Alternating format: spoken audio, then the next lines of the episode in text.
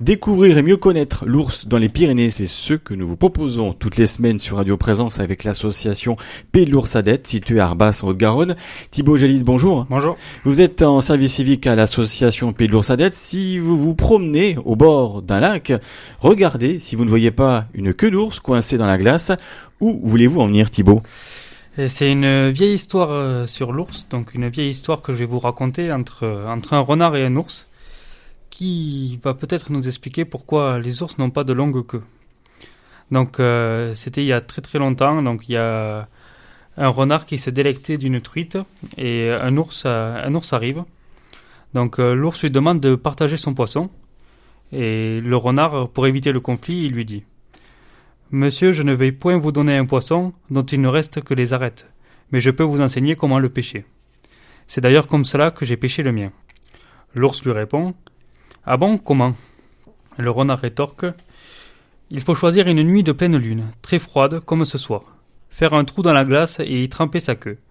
Les truites affamées vont s'y accrocher, et il vous suffira alors de vous lever et de les emporter.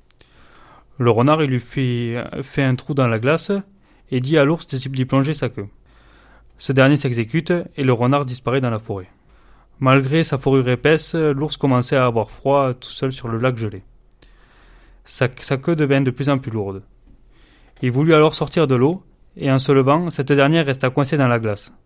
Le, au matin, le renard revint, il voit l'ours prisonnier, et il se précipite au village pour réveiller les chiens et court vers le lac.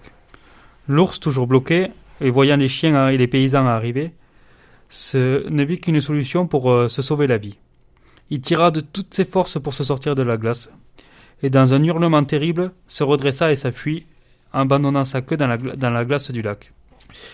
Et c'est donc comme ça que l'ours perdit sa queue, parce qu'avant il avait une longue longue queue, et euh, grâce à la, grâce ou à cause d'ailleurs de la ruse du renard, qui voulait sauver ses poissons, l'ours perdit toute sa queue. Le saviez-vous de cette semaine? Porte sur l'Arctique. D'où vient ce nom? Alors l'Arctique, pour le terme scientifique, ça vient du grec ancien qui signifie euh, terre des ours. Donc euh, c'est pour euh, c'est un moyen mémotechnique en fait pour se rappeler qu'il y a des ours en Arctique et contrairement à l'Antarctique qui signifie euh, terre où il n'y a pas d'ours. Donc il y a vraiment des ours qu'en Arctique. Thibaut, merci.